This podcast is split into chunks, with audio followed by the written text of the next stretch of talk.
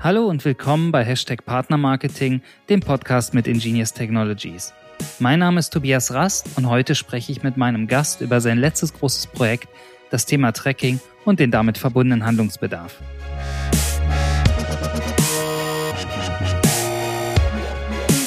Unser Gast ist ein studierter Geisteswissenschaftler, der wirtschaftlich und strategisch denkt und sich bei der Arbeit mit anderen Menschen, ob sein Team oder seine Kunden, wohlfühlt. Seine Laufbahn begann er als Online-Marketer bei einem Pharmaunternehmen in der Pfalz. Später wurde er dann in China zum Publisher. Mittlerweile ist er schon ein alter Hase in der Branche und kennt sich aus. Er ist Director Business Development beim Performance Marketing Netzwerk Belbun. In dieser Funktion verantwortet er die Bereiche Newbiz, Publisher Management und IT. Ich freue mich. Herzlich willkommen, Christian Bünder. Vielen Dank, Tobias. Herzlichen Dank für die sehr freundliche und nette äh, Intro. Äh, und vielen Dank für die Einladung, gemeinsam mit dir heute euren Podcast äh, machen zu können. Ich freue mich ebenfalls. Wir müssen den Hörern beichten, wir kennen uns. Es gab ein großes gemeinsames Projekt. Und dazu muss man ja sagen, eigentlich scheut ja jede große Firma ähm, oder jede Firma sogar große einschneidende Projekte. Und das um jeden Preis. Das heißt, es muss gute Gründe gegeben haben, ein Projekt über zweieinhalb Jahre anzugehen. Welche waren das? Wie kam ihr zu so einem großen Projekt? Genau, also einfach gemacht haben muss die Entscheidung damals nicht vor ein bisschen mehr als zweieinhalb Jahren gemeinsam mit euch dieses Projekt anzugehen und umzusetzen. Wir haben zu dem aktuellen oder zu dem damaligen Zeitpunkt uns betrachtet, wie stehen wir als äh, Netzwerk da, welche zukünftige Herausforderungen kommen auf uns zu und wie kann man diesen Herausforderungen mit unserem System oder mit externen Partnern äh, gegenübertreten. Äh, bevor wir die Entscheidung getroffen haben, das Projekt anzugehen, haben wir eine sehr intensive Evaluierungsphase intern durchgeführt, bei der wir einmal betrachtet haben, wo stehen wir intern als Netzwerk und wo wollen wir hin, beziehungsweise mit welchen Systempartnern kommen wir dahin, wo wir uns sehen. Äh, nach dieser Evaluierungsphase haben wir sehr produktive und intensive Gespräche, wie du weißt, äh, mit euch geführt, an dessen Ende die Entscheidung stand, gemeinsam mit euch das Projekt umzusetzen und zu starten. Die Treiber waren vor allem, dass wir sicherstellen wollten als Netzwerk, nicht nur aktuell, sondern auch zukünftig den Marktrahmenbedingungen gerecht zu werden und auch zukunftssicher und wettbewerbsfähige Lösungen äh, anbieten zu können. Und mit euch haben wir da den idealen Partner gefunden, der uns in allen relevanten Bereichen eine hochmoderne Tracking, Attributionstechnologie äh, anbieten kann und mit dem wir gemeinsam auch unsere Geschäftsbereiche weiter skalieren können. Vielen Dank für die Blumen, das freut uns zu hören. Ich möchte da nochmal ganz kurz zurückgehen. Kannst du ein bisschen mehr zu den Painpointen sagen, die ihr da hattet? Also man muss sagen, dass unsere alte Technologie äh, vom, vom Grund äh, äh, vom Grundbaukasten sehr stabil lief. Äh, wir haben ein stabiles äh, Tracking gehabt, wir haben stabile Lösungen gehabt für unsere Publisher. Wir haben aber auch gesehen, dass wir mit den Marktveränderungen, die zu dem Zeitpunkt bereits eingetreten sind, aber auch die absehbar waren, sehr hohen Aufwand gehabt hätten, diese Plattform, die besteht, weiterzuentwickeln, beziehungsweise konnten auch absehen, dass wir in unmittelbarer Zeit an Grenzen stoßen, was die Funktionalität des Systems betrifft. Paintpoints sind dann vor allem zukunftssichere Tracking-Alternativen, beziehungsweise zukunftssicheres Tracking generell. Mhm. Wir haben das nicht nur im Kontext von Adblockern äh, natürlich festgestellt, sondern vor allem auch dann in der Vorbereitung und finalen Umsetzung der DSGVO. Wir haben es jetzt aktuell bei den Browser-Updates, äh, was wir äh, was wir spüren. Wir haben es äh, im Hinblick auf das Planet 49 Urteil. So waren viele verschiedene ähm, Rahmenbedingungen schon absehbar, beziehungsweise auch im Gange, die uns äh, gezeigt haben, dass wir hinsichtlich Tracking-Lösungen aktiv werden müssen und uns äh, weitern müssen. Zudem kommen immer unterschiedlichere und individuellere Kundenbedürfnisse auf uns zu. Das heißt, wir verabschieden uns ein Stück weit von dem klassischen Modell, wie wir es in der Vergangenheit vorgefunden bzw. umgesetzt haben, sondern stoßen auf individuelle Herausforderungen, auf individuelle ähm, äh, Lösungswünsche von unseren Kunden, denen wir natürlich auch gerecht werden müssen. Und äh, das war auch ein Painpoint, dass wir weg von diesem Standardmodell hin zu einem agilen, individuellen Lösungsbaukasten kommen wollten, um da individuelle Lösungen auf unsere Kunden, sei es Publisher, aber auch Advertiser, anbieten zu können. Wow, du hast da ganz viele Punkte schon schon schon angesprochen, über die ich auch unbedingt gleich noch mit dir sprechen möchte. Ich möchte aber noch mal zurück zum Projekt kommen. So ein großes Projekt biegt ja neben Chancen auch hohe Risiken. Wie seid ihr denn damit umgegangen? Ja, vor allem haben wir ganz am Anfang eine sehr hohe Komplexität auch äh, wahrnehmen können. Das heißt, wir haben natürlich unser gesamtes Geschäftsmodell umziehen müssen. Das beinhaltet nicht nur die Migration innerhalb der IT, das beinhaltet vor allem auch innerhalb der FIBO und des Account Management ein sehr großes Maß an, an Umstellung und an Veränderungen. Äh, wie wir damit vorgegangen sind, wir haben mit euch als Partner direkt von Anfang an einen sehr detaillierten Projektplan aufgestellt, wo wir natürlich mit unseren Projektleitern dann auch die Milestones und die Zeitpläne definiert haben und es anhand dieses, äh, dieses Projektplans äh, abgearbeitet haben sozusagen. Das haben wir regelmäßig mit Austausch, mit individuell Austausch, du weißt es auch selber aus, aus den letzten Monaten Jahren, die wir zusammengearbeitet haben, halt immer wieder auch neu gechallenged, neu hinterfragt und dann gegebenenfalls auch justiert, sodass wir fortlaufend einen agilen Projektplan haben, mit dem wir das umgestellt haben. Äh, innerhalb des Projektplans haben wir natürlich versucht, den Herausforderungen, die wir äh, absehen konnten, auch gerecht zu werden. Ich habe es schon angesprochen. Äh, eins ist vor allem die Komplexität gewesen. Äh, wir haben natürlich ein bestehendes System, was auch von unseren Partnern, von uns intern gelebt wird und wurde, äh, komplett auf eine neue Logik umziehen müssen. Und das hat dementsprechend natürlich auch einige Punkte mit sich geführt, die wir im Operativen und aber auch innerhalb der FIBO und der IT äh, berücksichtigen mussten. Es gibt ja dieses Sprichwort, der beste Plan überlegt die erste Schlacht nicht. Und ich kann es ja vorwegnehmen, das haben wir ja auch ein bisschen zu spüren bekommen. Das heißt, was sind deine Erfahrungen oder welche Tipps könntest du jemandem weitergeben, der so ein großes Projekt hat und einfach in diese Situation kommt, dass man merkt, pass auf, im echten Leben passieren einfach Dinge oder in Projekten, die kein Mensch vorher planen kann? Genau, also man muss auch sagen, man hat das natürlich alles komplett neben dem Standard-Tagesgeschäft umgesetzt. Das heißt, wir hatten jetzt nicht die Möglichkeit, uns rauszunehmen, in einem Elfenbeinturm das neue System zu planen und zu, äh, zu äh, umzusetzen. Und äh, wir nehmen es dann zu einem Stichtag live, sondern wir mussten sicherstellen, dass wir neben dem normalen Tagesgeschäft, das weiter laufen musste, natürlich auch äh, dieses das große Projekt dann gemeinsam mit euch umsetzen können. Ich kann nur jedem empfehlen, dass man sich von vornherein alle Stakeholder mit ins Boot holt, dass es extrem wichtig ist, alle, auch nicht unmittelbar, sondern mittelbar betroffenen äh, Abteilungen, sei es extern wie intern mit externen Partnern, frühzeitig zusammenzuholen und frühzeitig den gemeinsamen Austausch zu, zu suchen, um gerade auch vor einem Hintergrund oder vor dem Hintergrund eines gemeinsamen Projektplans alle auf einen Nenner zu bekommen und gleichzeitig halt auch mit einer Strategie zu versehen. Es ist natürlich auch sehr wichtig, und das haben wir auch festgestellt, dass eine fortlaufende proaktive Kommunikation zu allen Partnern sehr, sehr wichtig ist. Das heißt, es bringt nichts, wenn man nur intern kommuniziert und den Geschäftsführern und Gesellschaftern Reportings an die Hand gibt, sondern man muss es auch extern kommunizieren an die Partner. Man muss die Partner mitnehmen und mit äh, einbinden in die weitere Entwicklung des Projekts. Ich möchte nochmal zu einer Herausforderung, die du da gerade ganz am Anfang gesagt hast, zurückkommen. Ich glaube, das ist ganz wichtig, oder? Ähm, wie kriegt man das hin, so ein Projekt neben dem Tagesgeschäft gut zu machen? Äh, mit sehr, sehr viel Mehrarbeit, mit sehr, äh, mit sehr motivierten äh, Mitarbeitern, die, äh, die äh, für das Projekt brennen, die, äh, die wollen, dass das Projekt erfolgreich abgeschlossen wird und die vor allem auch das gemeinsame Ziel sehen, was nach Abschluss des Projektes äh, dann vorliegt und womit man dann arbeiten kann. Äh, man muss sagen, dass, äh, und das, äh, den Dank gebe ich an, an, an euch als externen Partner, aber auch vor allem an unsere internen Kollegen. Die Leidenschaft, mit der an diesem Projekt gearbeitet wurde, ist, ist mitentscheidend gewesen, dass wir es zu dem Zeitpunkt auch jetzt final umsetzen können und live gegangen sind. Ähm, man muss natürlich auch im Hinblick haben, dass man sehr viel planen muss innerhalb des Projektes, dass man sicherstellen muss, gerade wenn das Tagesgeschäft weiterläuft, dass man Vorkehrungen trifft, um äh, auch zum Stichtag der Umstellung weiterhin äh, kein, äh, kein Tracking zu verlieren, keine Umsätze zu verlieren. Und da haben wir im Vorfeld auch äh, sehr viele Maßnahmen umgesetzt, beziehungsweise sind die angegangen, um das sicherstellen zu können. So äh, ist es jetzt natürlich, dass wir Mitte Mai nach außen hin die Umstellungen vollzogen haben. Was man zu dem Zeitpunkt nicht gesehen hat, ist, dass wir bereits seit einem Dreivierteljahr, Teilen sogar seit einem Jahr, das Tracking haben parallel laufen haben lassen. Das heißt, wir haben das neue System schon als Tracking-Grundlage genutzt, auch wenn die Partner noch im alten UI unterwegs waren und konnten so natürlich sicherstellen, dass wir frühzeitig alle Tracking-Skripte äh, umgezogen haben, dass wir dann vor allem auch sicherstellen können, dass wir keinen Tracking-Ausfall bzw. Verlust haben, sondern dass wir bereits auf der neuen äh, Logik äh, basierend äh, tracken.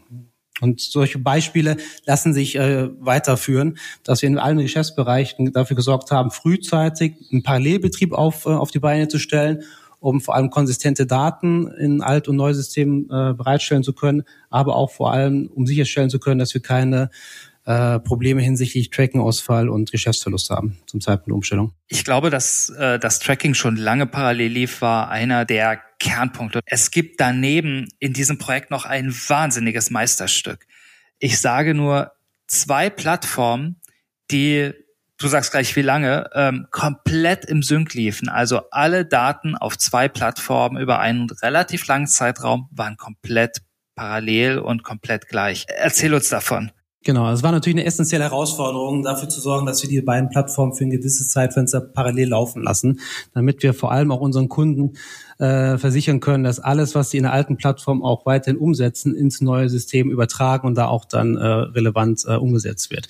Äh, wir haben es äh, in sehr, sehr enger Zusammenarbeit dann auch wieder mit euch äh, von unserer IT her geschafft, dass wir einen beidseitigen Sünd haben laufen lassen dass wir dann sicherstellen konnten, alle Änderungen im alten System vor der äh, finalen Umstellung werden auch äh, in Echtzeit ins neue System übertragen und das gleiche auch in relevanten Punkten in, in, in die andere Richtung hinein. Und das war ein essentieller Bestandteil der erfolgreichen Migrationsplanung, dass wir frühzeitig sicherstellen konnten, dass alle äh, Anpassungen, alle Änderungen im alten System auch ins neue System übertragen wird und vor allem jetzt auch nach der erfolgten Migration im Einzelfall auch das nochmal als Basis dienen kann für individuelle Lösungsansätze von Partnern, die vielleicht noch ein bisschen länger brauchen in der finalen Umstellung. Um diesen Erfolg jetzt auch mal in Zahlen zu fassen, wie viele Partner und wie viele Advertiser wurden erfolgreich migriert? Also von der Partnerseite haben wir in etwa 80.000 äh, Publisher, Partner, die wir innerhalb äh, der neuen Plattform jetzt äh, angelegt haben. Und von den Kundenseite, also von der Advertiser-Seite, sind es in etwa 1.800 Partnerprogramme, die wir migriert haben. Äh, wir haben bereits geschafft, letztes Jahr äh, in Q4 2019 den signifikanten Umsatzanteil bereits umgezogen zu haben. Das heißt, selbst äh, letztes Jahr waren schon 98 Prozent des Umsatzes innerhalb der neuen Plattform migriert. Wie gesagt, man hat es von außen nicht wahrgenommen, weil das alles im Hintergrund stattgefunden hat, aber das war der entscheidende Punkt, um nachher sagen zu können, wir gehen jetzt zu dem Stichtag Mitte Mai live und vor allem können wir auch sicherstellen, dass, dass die äh, Migration für alle beteiligten Partner erfolgreich abläuft. Das war vielleicht auch genau der Erfolgsfaktor, oder? Das war einer der entscheidenden Erfolgsfaktoren, genau. Wenn du nach diesem Projekt eine Erkenntnis aus dieser Phase als Weisheit formulieren müsstest, wie würdest du das formulieren? Also meine Befürchtung ganz am Anfang, bevor wir das Projekt gestartet haben, war so ein bisschen das, äh, das Credo, was man im Hausbau hat. Äh, man baut das erste Haus für die Feinde, das zweite Haus für die Schwiegereltern und erst das dritte Haus für sich selber, weil man dann erst weiß, wie man das angehen muss. Äh, mit diesen Hintergedanken sind, bin ich persönlich in die Migrationsphase eingegangen und wollte natürlich vermeiden, dass wir genau das vorfinden, was wir für den Hausbau sagt. Und äh, jetzt kann ich sagen, dadurch, dass wir so proaktiv und auch gemeinschaftlich äh, mit euch innerhalb aller Teams zusammengearbeitet haben, äh, kann ich sagen, die Migration hat sogar schon beim ersten Mal auch für den eigenen Nutzen äh, funktioniert man musste nicht den Umweg über die zwei anderen Instanzen gehen.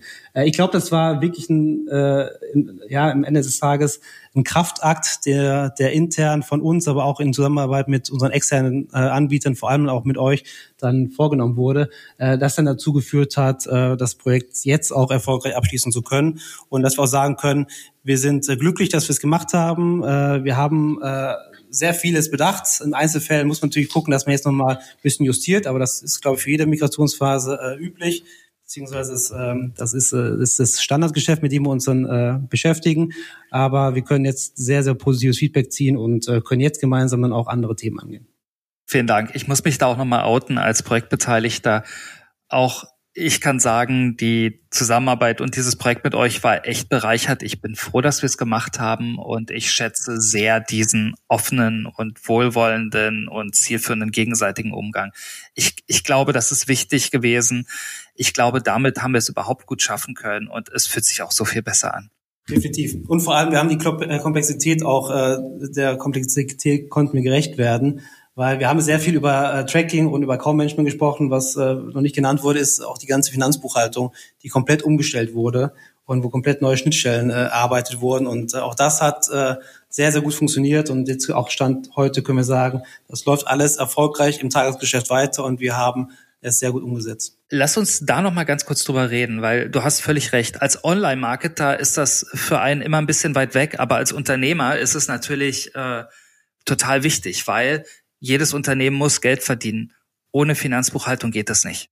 Genau, und die Finanzbuchhaltung, das war auch ein Thema, was mir sehr wichtig war, wurde äh, frühestmöglich mit in die Projektplanung und Projektentwicklung mit einbezogen so dass wir auch sicherstellen konnten, dass wir nicht nur die Account Manager Seite und die IT Seite berücksichtigen, vor allem auch das, du hast es äh, selber erwähnt, das was für uns als Unternehmen natürlich auch elementar ist, die äh, die Finanzbuchseite äh, oder finanzbuchhalterische Seite mit berücksichtigen konnten. Und das war auch ein entscheidender Punkt, äh, dass wir zum einen die FIBO mitnehmen in allen Themen, äh, die sie betrifft, äh, in alle Diskussionen mit reinnehmen und dass wir auch frühzeitig dann sicherstellen können, dass äh, zum äh, Zeitpunkt der Umstellung nicht nur das Tracking läuft, sondern dass auch alle Rechnungen automatisiert innerhalb der Plattform generiert werden und dass wir da auch keine, äh, keine Verzögerung haben.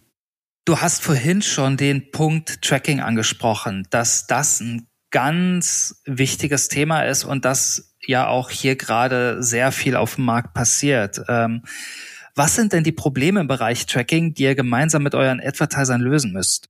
Man muss feststellen, wir, es geht aber auch allen anderen Netzwerken so, äh, alle, die im Performance-Marketing äh, aktiv sind und, äh, und äh, über Tracking-Lösungen äh, verfügen, beziehungsweise mit denen arbeiten, dass wir in den letzten Jahren verschiedenste und unterschiedliche Herausforderungen äh, gesehen, entgegenkommen sehen haben, denen man gerecht werden muss, beziehungsweise denen man auch entgegentreten muss. Äh, ich habe eben schon kurz angedeutet, es war zum einen DSGVO, die natürlich in der Vorbereitung bei der finalen Umsetzung halt einen großen Einschnitt äh, mit sich gebracht hat. Das ist vor allem aber auch aktuell das Thema ähm, äh, Planet äh, 49 ähm, das entsprechende Urteil, was, äh, wie wir es feststellen, auf Kunden, also auf Advertiser-Seite dazu geführt hat, dass jetzt natürlich das gesamte Thema Content-Management-Plattformen, wie gehe ich mit meinen Cookies innerhalb des Shops um, wie gehe ich generell das Tracking-Thema um, nochmal neue Qualität gewonnen hat. Und ähm, das ist ein Thema, äh, was sehr komplex auch ist von, von, von uns als Netzwerk, aber auch in Kommunikation mit unseren Publishern und Advertisern, was wir natürlich jetzt entlang der, äh, der, äh, der Features der neuen Plattform auch nochmal deutlich besser äh, vorantreiben können und vor auch, äh, allem auch zukunftssicherer aufstellen können. Du sagst gerade, das ist komplex. Worin liegt denn die Komplexität? Die Komplexität äh, beispielsweise liegt darin, dass ich nicht davon ausgehen kann, wenn ich meinen Tracking-Stand heute auf First Party umsetze, dass ich damit dann auch in, in naher Zukunft und äh, mittelfristiger Zukunft weiterhin die äh, bestehenden oder aktuellen Umsätze äh, sicherstellen kann.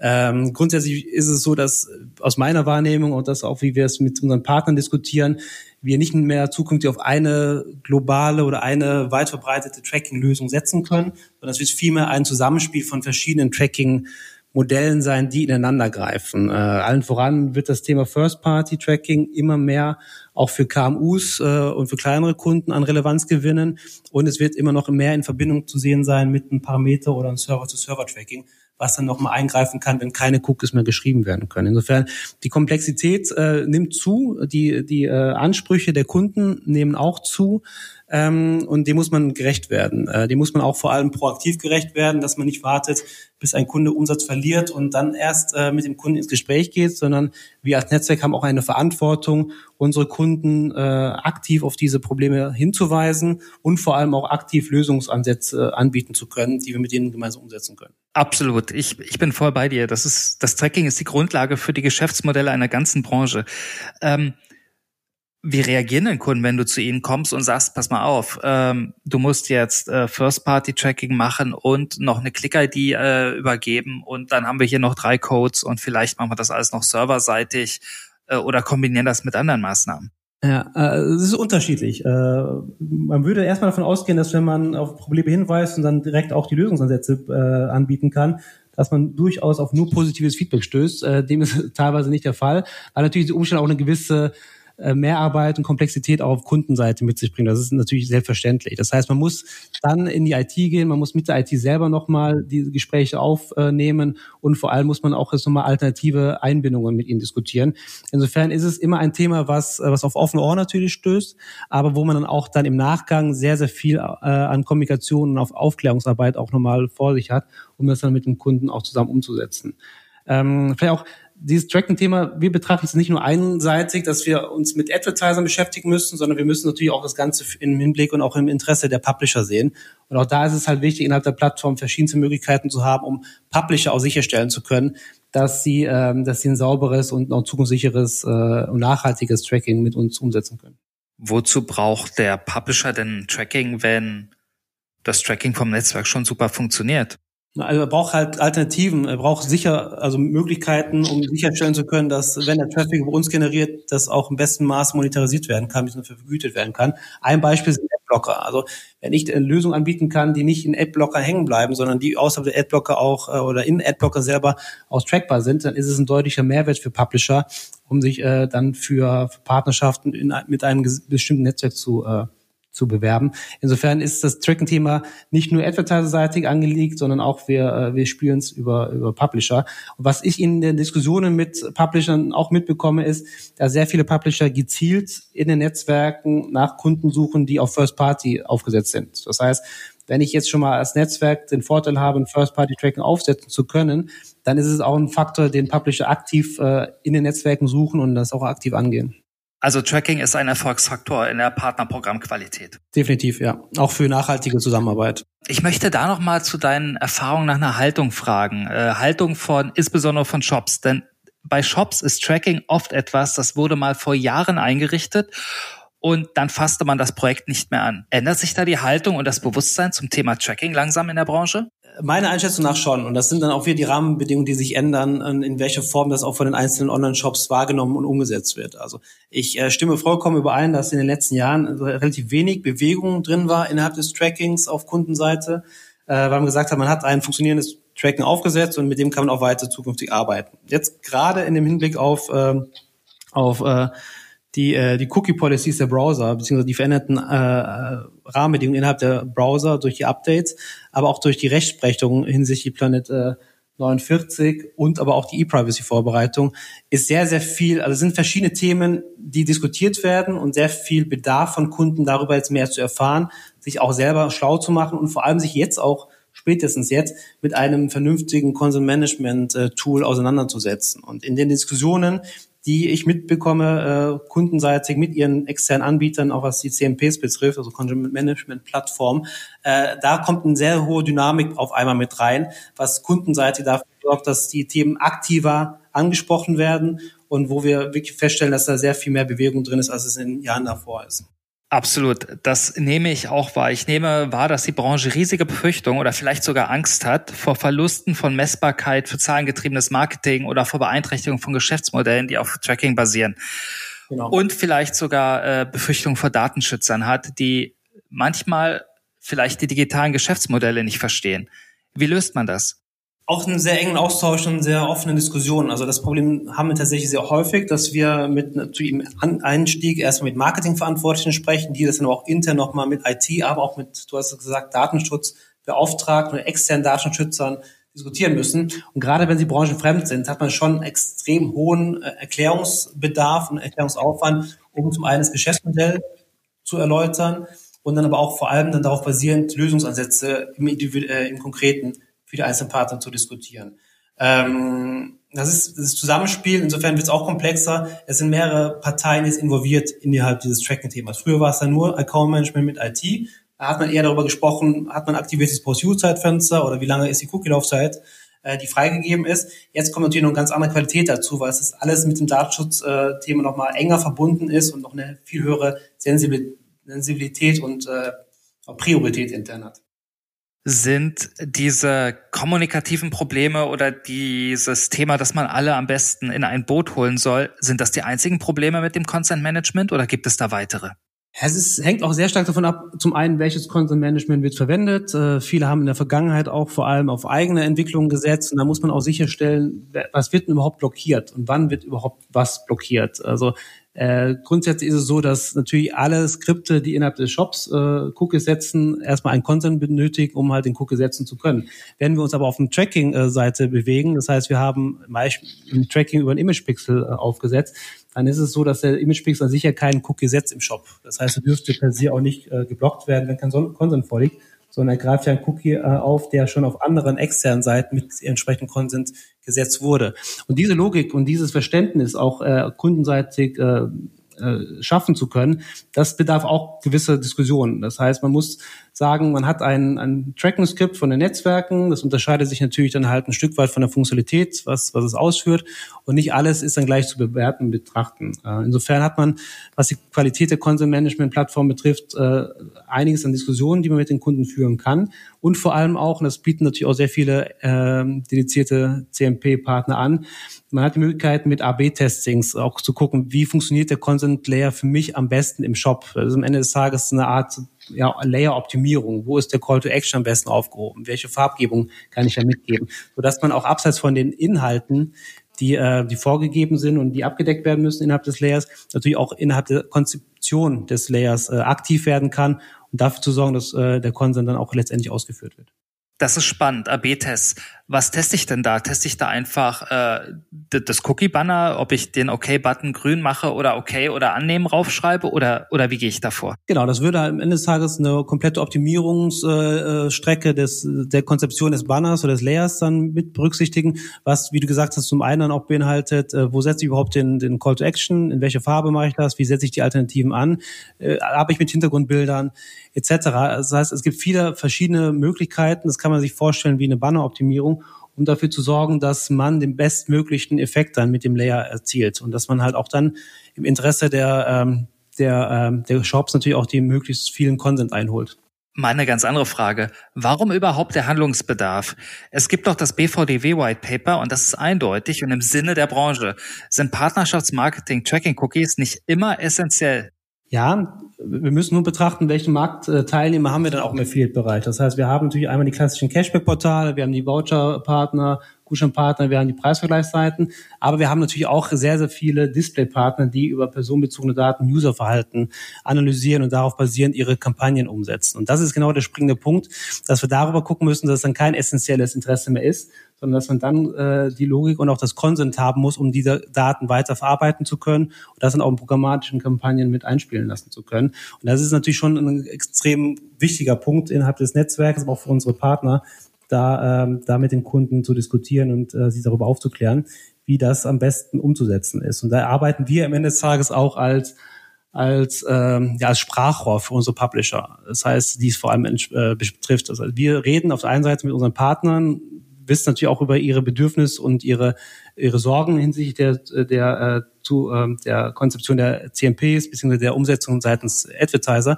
und wir sind dann natürlich auch das zentrale Sprachrohr gegenüber dem Advertiser, um darüber aufmerksam oder darüber aufzuklären und sie darüber aufmerksam zu machen, äh, wie Lösungsansätze äh, funktionieren könnten. Ach hey, das klingt ja danach, dass ihr als Netzwerk zwei verschiedene Cookies habt äh, und der eine ist essentiell und der andere ist Marketing-Cookie. Wie optimiert ihr das dann? Also es geht vor allem darum, die Cookies der Partner setzen zu können. Das heißt, wir haben unsere Container-Tech-Lösung im, im Online-Shop. Das ist am Ende des Tages ein Skript, was kein Cookie setzt, sondern nur dafür sorgt, dass Partnerpixel nachgeladen werden. Und die Partner, die über unseren Container nachgeladen werden, die erfassen natürlich mit ihren Cookies dann das Surfverhalten. Und darum ist, das ist am Ende des Tages der springende Punkt, dass wenn ich äh, kein Content habe, um, um, äh, um das Surfverhalten im Shop, aber auch außerhalb des Shops analysieren und äh, verarbeiten zu können, dann habe ich auch keine Cookie-Pools mehr, auf die ich zurückgreifen kann, um Retargeting oder Prospecting-Kampagnen umzusetzen. Und das ist der springende Punkt, dass da natürlich ein Publisher-Kanal besonders im Fokus ist und äh, der dann nochmal andere Herausforderungen äh, vor sich sieht, als es ein klassischer äh, äh klassisches äh, Cashback-Portal oder Preisvergleichsseite hat. Braucht da im Zweifel vielleicht sogar jeder dieser Partner eine gesonderte Einwilligung oder Einwilligungsmöglichkeit im Consent Layer? Genau, ja. Also das wird darauf hinauslaufen, dass es ist ja auch schon so, dass die Layer auf Datenbank zurückgreifen, wo die einzelnen Cookies zum einen klassifiziert und auch genannt werden. Äh, also jedes einzelne, jeder einzelne Partner wird keinen Consent benötigen, aber man muss dahin führen, dass der Consent generell für den Kanal gegeben wird, dass man die Daten verarbeiten kann.